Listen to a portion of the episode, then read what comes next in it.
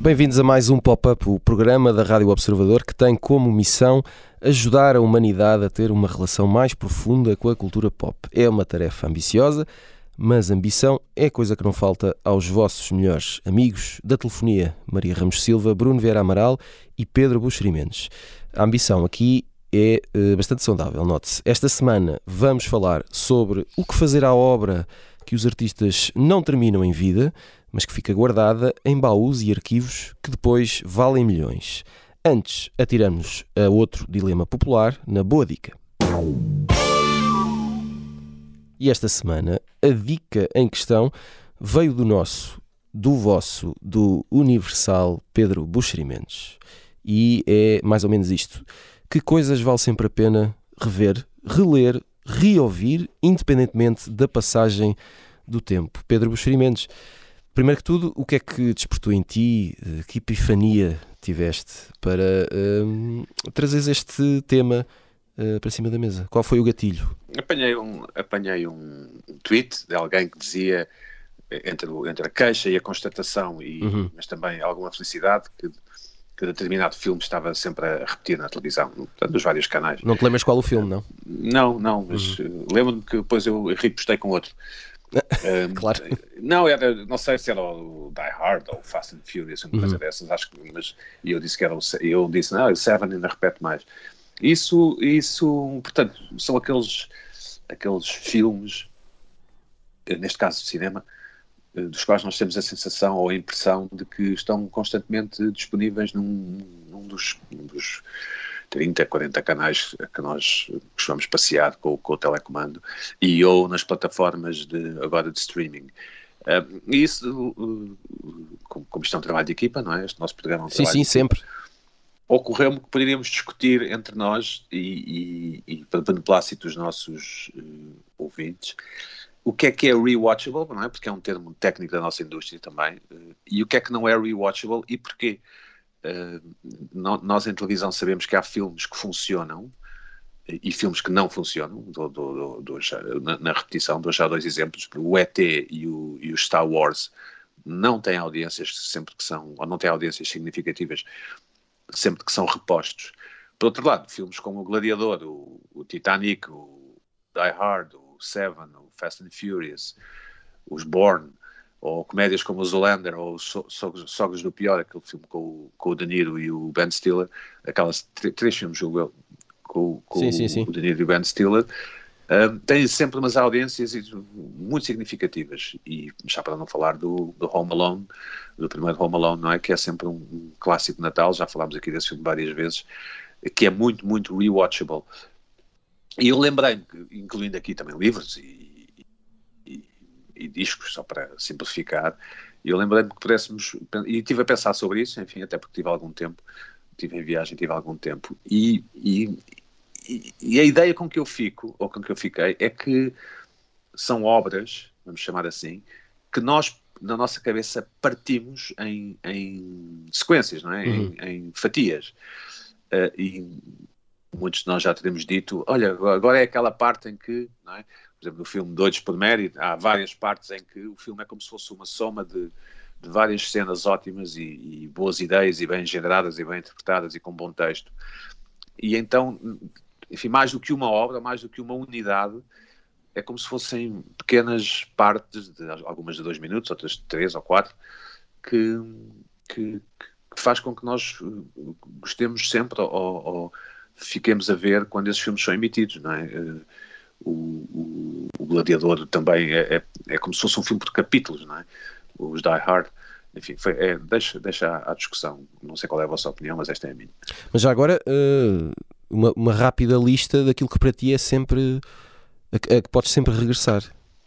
Não, não é bem regressar, não é bem regressar, ou seja, eu, eu apesar de eu, de eu ter eh, este ano decidido ter, rever alguns filmes, por exemplo, uhum. revi o Catch Me If You Can, que é um ótimo filme e que também podia estar nesta lista, a, ideia são mais aqueles filmes que nós eh, estamos em casa calmamente e aquilo está a passar na televisão okay, okay. e ficamos lá. Não é necessariamente uma escolha voluntária, não é? Isso, isso. É uma, é o, vamos a passar e ficamos lá. No fundo, se calhar, também vamos a, a passar pelo sítio qualquer com pastéis de nata na montra e entramos e comemos um. É, um bom, um é, é, mais por aqui do que propriamente pela. Porque as pessoas não gostam, nós, nenhum nós gosta de escolher propriamente. É? Já, já bem basta o que basta, fazemos muitas escolhas por dia era o que faltava, temos que escolher os filmes antigos para rever. Eh, mas é, é mais essa, essa agradável surpresa, não é? essa, essa circunstância de, de filmes que nós já vimos, se calhar, quatro, cinco vezes, com idades completamente diferentes, se calhar a primeira vez tínhamos 16 anos, e que continuamos a querer rever, ou qualquer coisa nos faz ficar por lá. Maria Ramos Silva, eh, estavas a dizer alguma coisa a partir dessa caverna onde estás esta semana, bastante distante? E fiquei completamente perdida, não é? Nesse Exato, é verdade. Não, dizia que percebo essa, essa relação que o Pedro tem, porque uh, de alguma maneira é como estas coisas, é como se estas coisas que de repente apanhamos na televisão, não é? Fossem como os fundos que nós pomos nos nossos computadores de trabalho, não é? No desktop. Uhum. Uh, que estão ali a acompanhar-nos, nós não, até podemos não estar a seguir aquilo intensivamente, mas fazem ali uma companhia uh, semi-nostálgica e, e, tranquila. E eu acho que nós temos um bocadinho esta relação com, com estas coisas, não é? Não quer dizer que estejamos necessariamente a voltar. Eu, por exemplo, não tenho muito hábito de reler livros, eh, mesmo aqueles que gostei. Eh, fazia mais isso na adolescência, talvez, hoje não muito, porque também temos imensa coisa para ler que fica de fora e, portanto, temos que conjugar aqui bem o tempo. Mas talvez isso sim, percebo essa, essa, esse entendimento que o Pedro tem aqui desta, deste, deste mundo.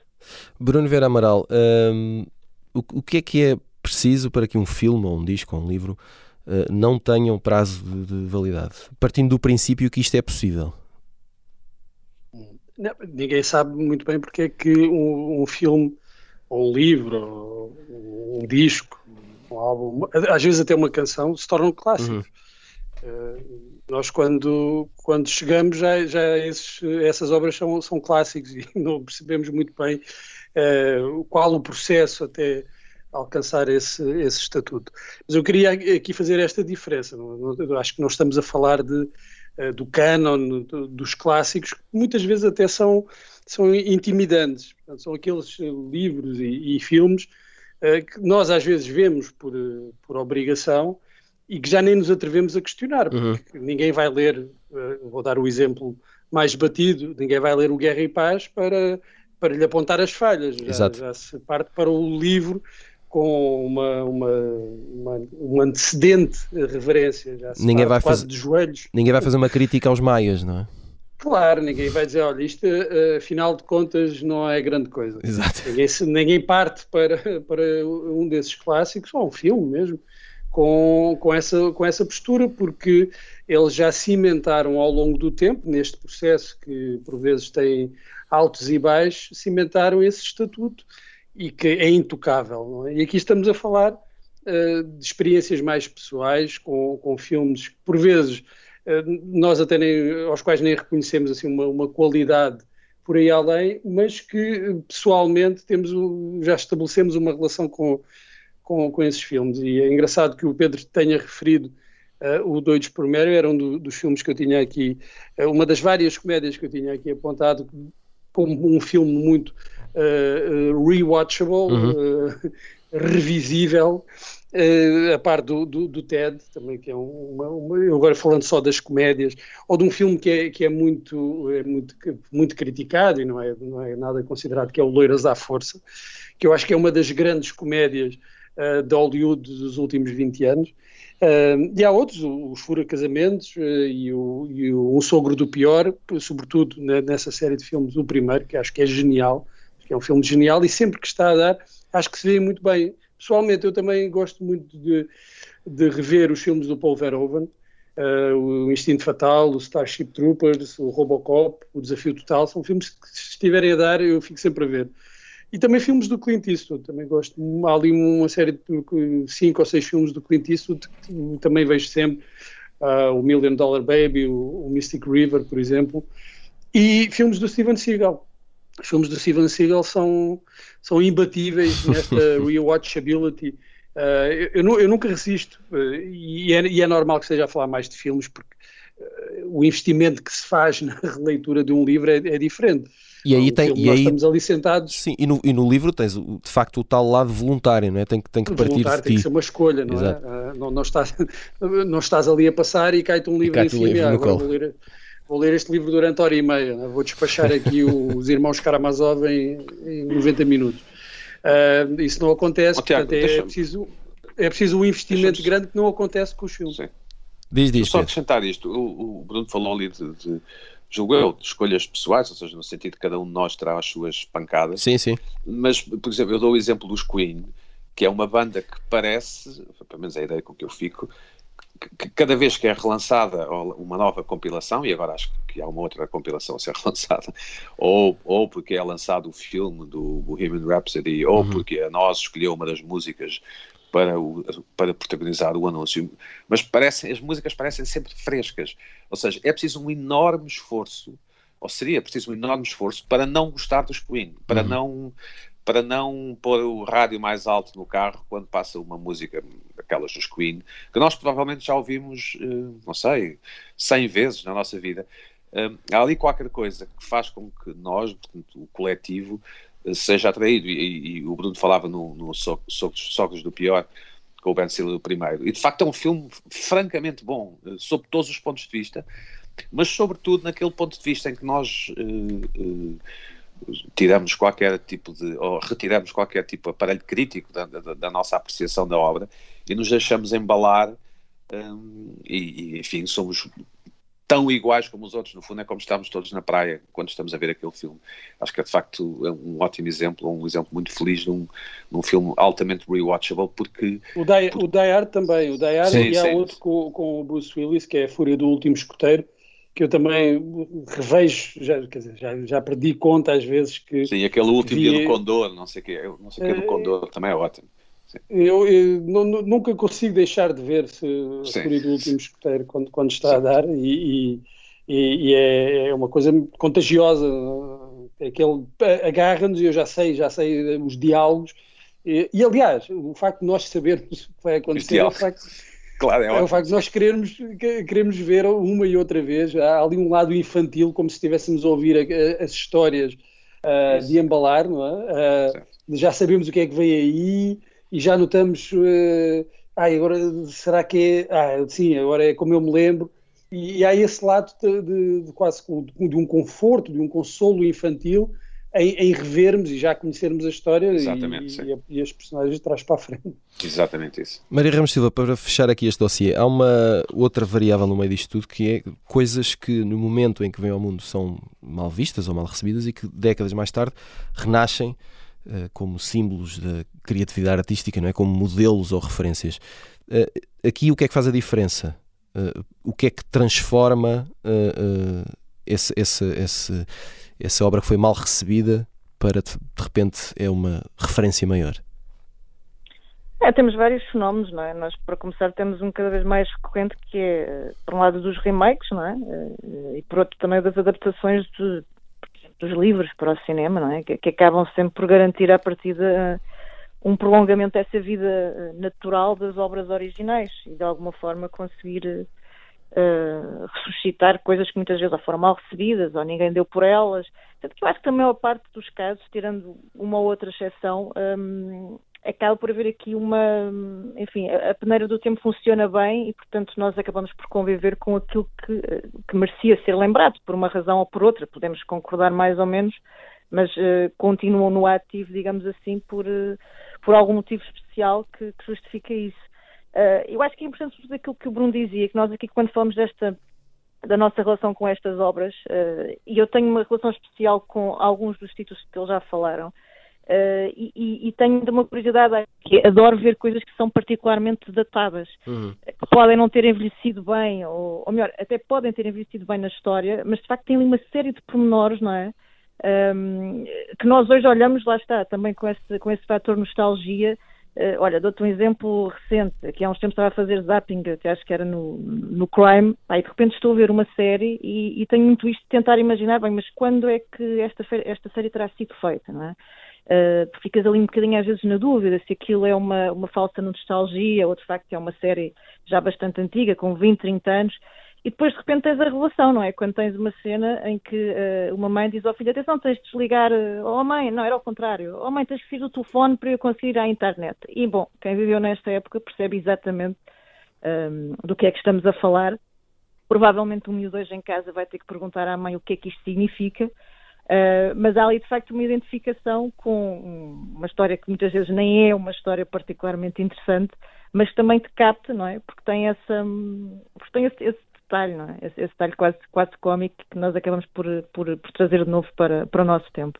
Alguns mais duradouros que, que outros, é verdade, uh, e não têm que ser cânones como o Bruno dizia, não é? Nós conseguimos perceber hoje, ou, enfim, há, há uma forma mais ou menos fechada que nos explica porque é que continuamos a ler a Odisseia do Homero, o, Príncipe de Maquiavel, ou o Dom Quixote, um, mas depois temos lá está aqueles títulos que são quase uh, companhia de fim de semana, não é? Que, que, que foram lidos, ouvidos, vistos a certa altura da nossa vida uh, e que hoje continuam a fazer sentido de uma forma ou de outra, sei lá, o, o Speed, o Regresso ao Futuro, quer dizer, eu sempre está a dar o Regresso ao Futuro na televisão, seja ele qual for, não é? Um, dois ou três, acontece muito aquilo que, que o Pedro dizia, já sabes o que é que vai ser na, na cena a seguir, ou tentas adivinhar, ou, uh, identificas, enfim, o Lobo de Wall Street, por exemplo, também ali naquele campeonato do Catch Me If You Can.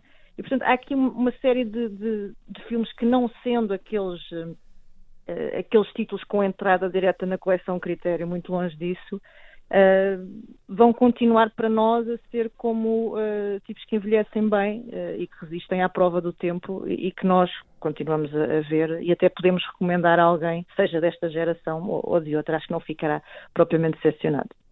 Por falar em prova do tempo, estamos aqui em cima do nosso. vamos guardar as sugestões da semana para o início da segunda parte. Chegamos aqui ao final da primeira, voltamos depois de um curto intervalo. Até já.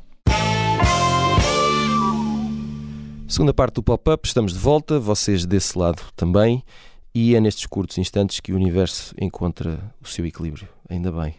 Um, deixámos as sugestões da semana penduradas da primeira parte para a segunda. Vamos em frente, Pedro Buxerimentos. Queres trazer-nos aqui um dicionário um bocadinho diferente do habitual? Quero, quero. Uh, mas quero o dicionário de Calão do Norte, de, de João Carlos Brito.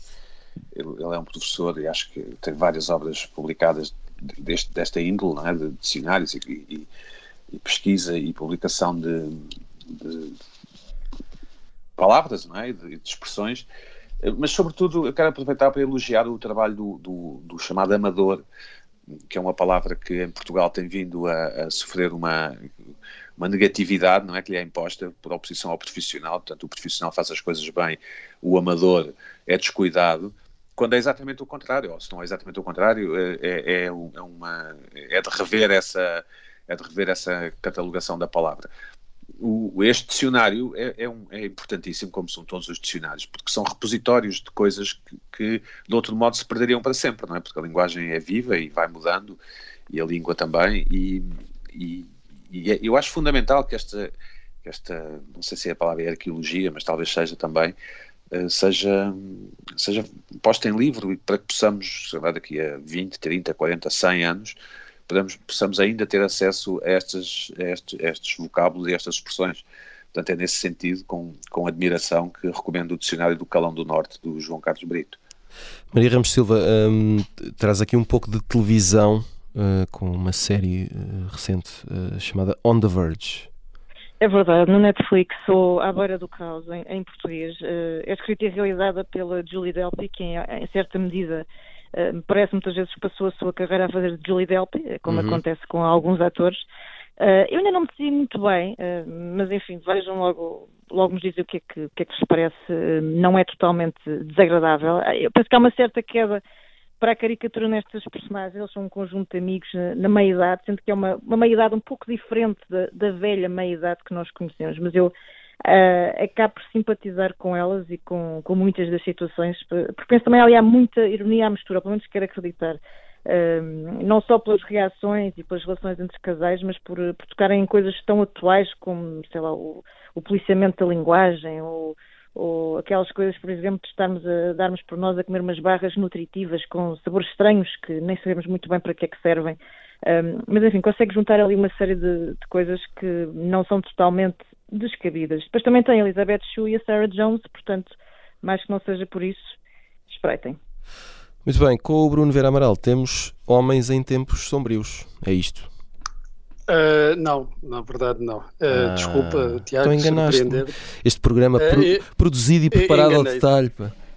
Não, vamos fazer assim. Eu faço essa sugestão para, para um, uns ouvintes. Muito é bem. um livro da, da Ana Arendt, que é um conjunto de, de, de ensaios biográficos sobre algumas figuras intelectuais, filósofos, escritores que viveram na, na, na, primeira metade uh, do século XX, como o Brecht, uh, um, Rosa Luxemburgo, por exemplo, e o Walter Benjamin.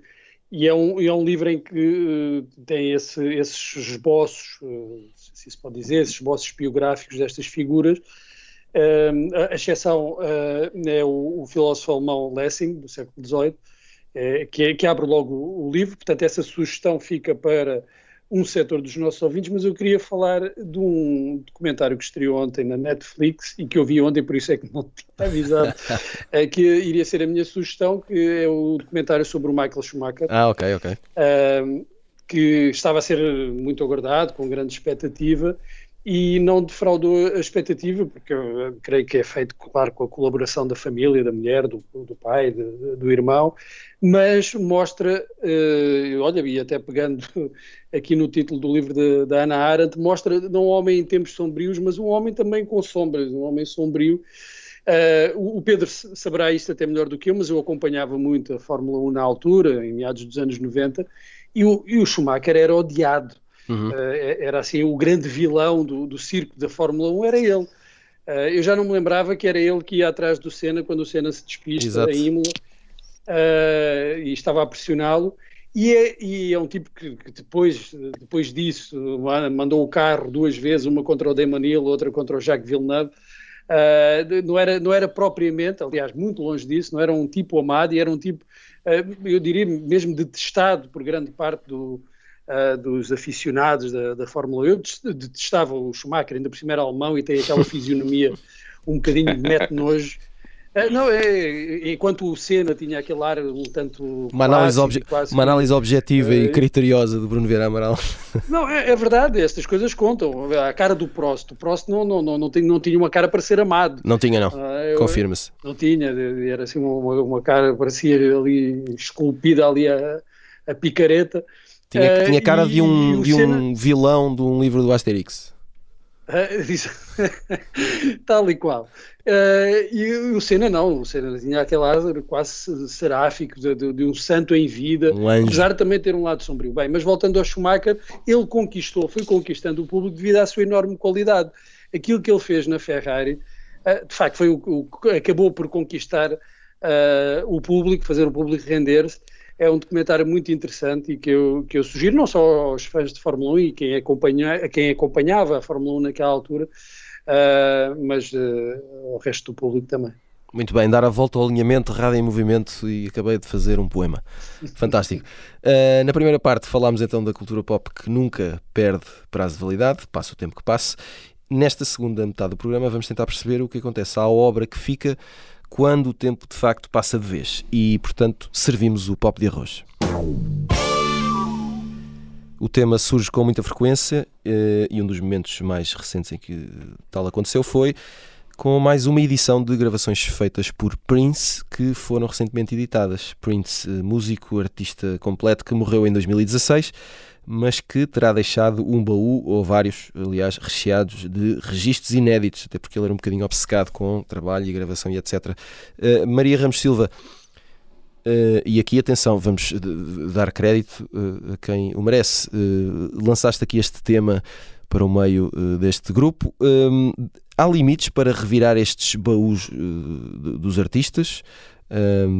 quer dizer, objetivamente não há, já percebemos, mas Achas que deveria haver ou nem por isso?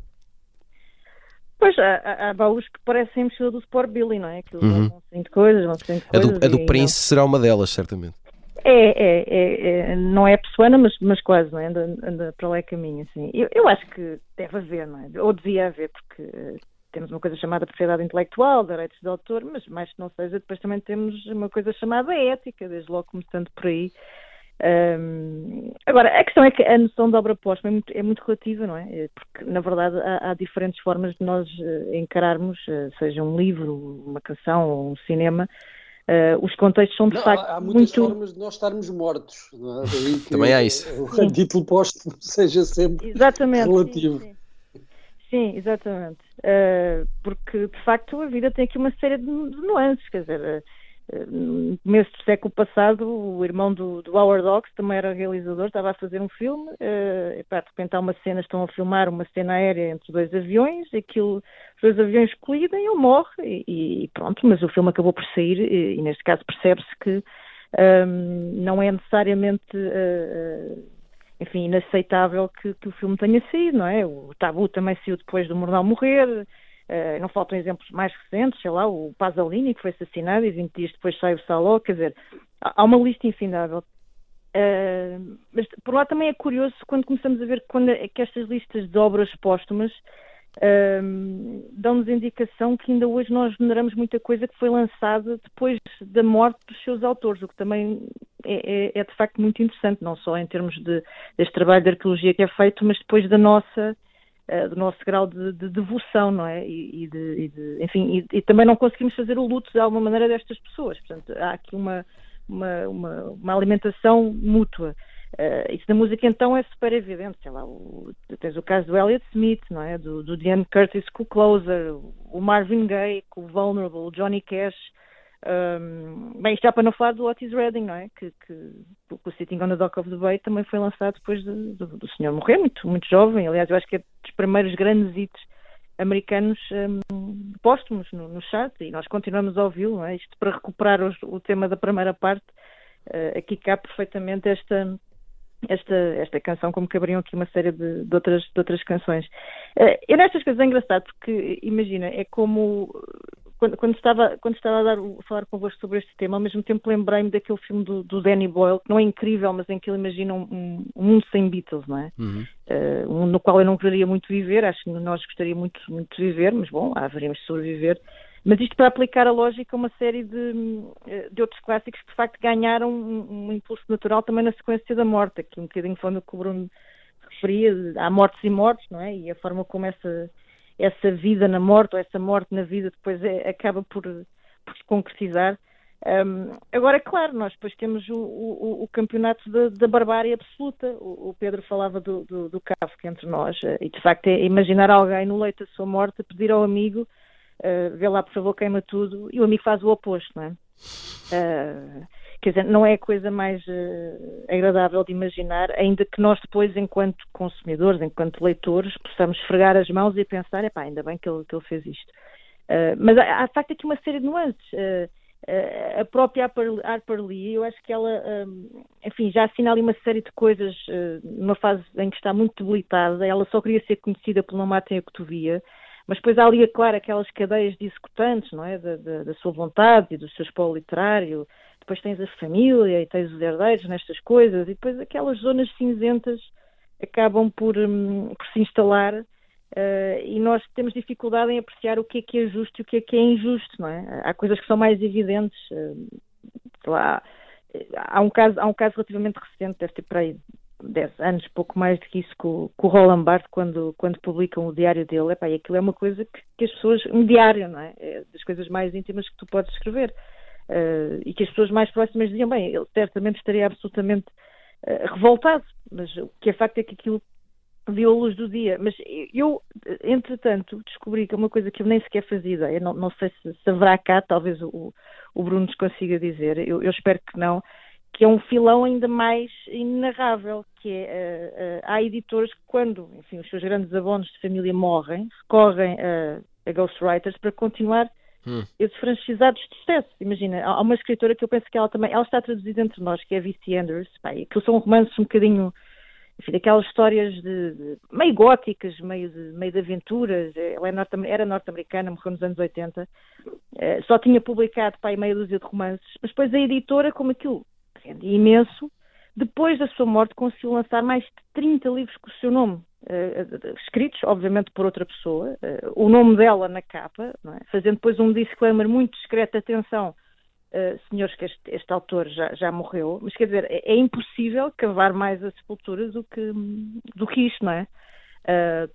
Ao mesmo tempo, o, o quer dizer, há, há ghostwriters que defendem coisas muito, muito engraçadas, também dariam um pano para outro, para outro tema, que é, bom, mas o leitor, enquanto leitor, quer lá saber quem é o, o, o autor. Na verdade, quer saber é das personagens, não é? Imagina, nós sequer não sabemos quem é, eh, ou muitos de nós não sabem quem é Margaret Mitchell, mas uh, quase todos conhecem Scarlett O'Hara. Quer dizer, eu não sei se é propriamente assim.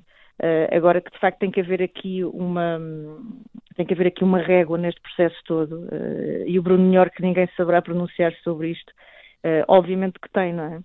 Já lá vamos. Antes só, Pedro Buxerimentos, será legítimo, partir do princípio que se em vida não foi deixada qualquer indicação sobre o que fazer com obra que fica por revelar, uh, então é de seguir em frente em nome de, seja da humanidade ou do dinheiro? Eu tenho alguma dificuldade em, em, responder, porque esta é uma questão que por isso simplesmente não, não me interessa. Ou seja, Ora, cá está. Uh, não, não, não, não é qualquer coisa que nem, nem acho bem nem acho mal. Uhum. Não, não, não, enfim, não, não, é algo, não é algo que tu encaras como um dilema. Sim, não, não, não, tenho, não tenho sequer opinião. Ou seja, imagina uma, uma, uma nova canção do, do Prince, ou uma nova canção no, enfim, da, do John Lennon. Se a canção for boa, eu ouço e divirto-me e bato o pé, o que for. Mas não, não tenho grande. Não tenho, aliás, nenhuma, nenhum tipo de emoção sobre, sobre se isso deve ser feito, se não deve ser feito, etc. Eventualmente, obviamente, em alguns casos, se, se um determinado autor. Uh, enfim, de, romances deixa na sua gaveta qualquer coisa que não é relacionada com com a sua com, o seu canon, digamos assim, eventualmente isso pode me interessar e, e, e pode ser que se ele deixar um livro de receitas de tartes de maçã, uma coisa assim, um, para dar um exemplo cómico, talvez uh, não deva ser publicado, porque obviamente quem, quem trata de publicar ou, ou de editar autores mortos é porque quer ganhar uns trocos com isso, não é propriamente porque os seus fãs ou o que for andem a chorar por mais criações.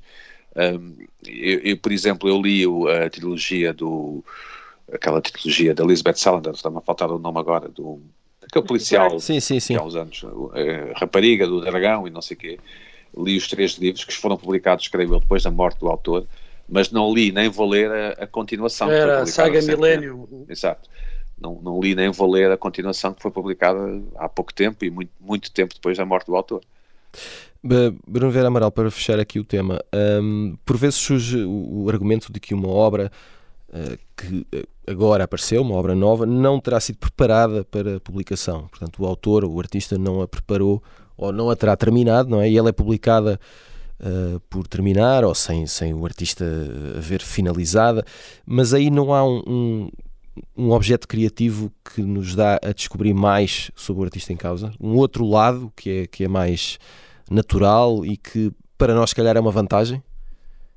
Sim, a questão é, é, é complexa porque não, não, não conseguimos uh, uh, dizer ao certo se, se, essa, se esse material deve ficar acessível só, por exemplo, no caso da literatura, aos estudiosos da obra, se deve ficar acessível ao, ao grande público talvez seja importante, imagina, um romance inacabado, seja, seja importante para perceber certas eh, linhas de tendências dentro de, de uma de, obra um escritor, mas será que uh, vale a pena ser publicado? Será que uh, o autor, se estivesse vivo, daria autorização para, e aqui a palavra autorização é do autor uhum. uh, e de, de, autoridade sobre aquilo que, que, escreveu, daria autorização para ser publicado. São questões que, também éticas uh, que se levantam. No caso de, de, das canções, é, é, um bocadinho diferente, porque tu podes dizer que uh, um, um músico, um compositor, Uh, pode não ter pensado um álbum com todas as músicas, com todas as canções, mas a, a, a canção é um objeto, é, é um produto que, servi, que sobrevive por si uh, e, que, e, que, pode ter qualidade independentemente do, do, do seu contexto, mesmo que uh, as condições, por exemplo, de gravação não, não, não sejam as melhores e poderás fazer algumas alterações. Mas aí também depende das instruções que, que o autor eh, deixou. Se, Uh, no caso do Príncipe, eu creio que uh, ele não, não se importaria, agora não sei se deixou instruções expressas nesse sentido, não se importaria que estas, to, todas as composições que estão guardadas nesse famoso cofre viessem, chegassem ao público. Eu, eu, penso que ele não, não, fez para, não as fez, não as compôs para ficarem, para ficarem guardadas e até podemos imaginar, por exemplo, a possibilidade de serem recuperadas, como outras músicas que ele compôs, por outras bandas, por outros intérpretes, e isso é, eh, e isso é interessante. Agora, também temos que diferenciar e distinguir aqui a, a estas situações de outras em que há um claro aproveitamento uh, meramente financeiro uh, por parte dos herdeiros, das famílias, das editoras, e que muitas vezes põem em causa até o prestígio e a reputação de, de, de, dos autores que eles supostamente deveriam ser eh, os primeiros a defender. E, que isso não acontece. Portanto, expõem-nos publicando coisas que são, que são de, de qualidade mais duvidosa. Não faz muito sentido publicar um romance que está claramente uh, inacabado, por muito interesse que haja à volta do, do, do, autor, quando se percebe que o autor nunca o, o, o teria publicado. É porque, porque está incompleto, está inacabado, não está na, na, sua forma final. Claro que há um interesse. Imagina que agora se descobrisse, como, como foi publicado postumamente uh, no caso do Essa de Queiroz, mas se descobrisse um novo romance do Essa de Queiroz inacabado, ou lá, do Camilo Castelo Branco, claro que havia um interesse do público para de descobrir essa obra. Uh, agora, faria sentido publicá-la? Uh, eu não, não sei, tenho, tenho dúvidas, é? uhum. tenho, tenho algumas dúvidas. Se calhar no, no caso dos autores que morreram há mais, há mais tempo, uh, talvez seja mais pacífico, porque já não há grandes disputas. Exato. Uh, em relação àqueles que, cuja memória é mais recente, creio que muitas vezes há um aproveitamento que é, é ético, pelo menos é eticamente questionável. Antes do fim do programa, vamos fazer muito rapidamente a viagem no tempo habitual com o Isso é que era bom. Temos mesmo que ir embora, mas antes, uh, Mickey Rook faz anos hoje. Uh, pergunta rápida: é um bom ator ou é um bom canastrão? Uh, Pedro Buxeri Mendes. Uh, não, não, me interessa minimamente o Mickey Rourke. Uh, mas, mas, enfim, era um homem bonito, não é? Tomara eu, quer dizer, o que é que acho que eu digo? Não é preciso ser bom ator, não é? Com aquele físico. Mas podes ter um filme. O Rumblefish, talvez. Ora bem, talvez. pronto.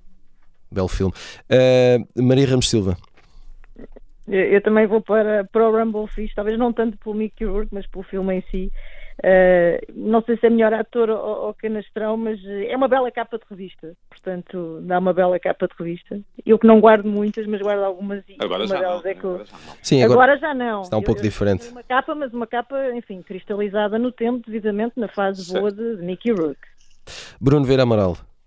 Eu gostei muito do, do comeback dele, do regresso com uhum. o wrestler, em que acho que chegou a ser nomeado para, para sim, o sim. Oscar, que é, que é um desempenho uh, muito bom, uh, é que contrariou um pouco essa imagem de, que, que ele tinha, que era de um, um, rapaz muito, muito bonito, muito sexy, mas péssimo ator, e nesse filme, bem, pelo menos para mim, uh, redimiu-se. Muito bem, final de mais um pop-up. Voltamos na próxima semana. Até lá.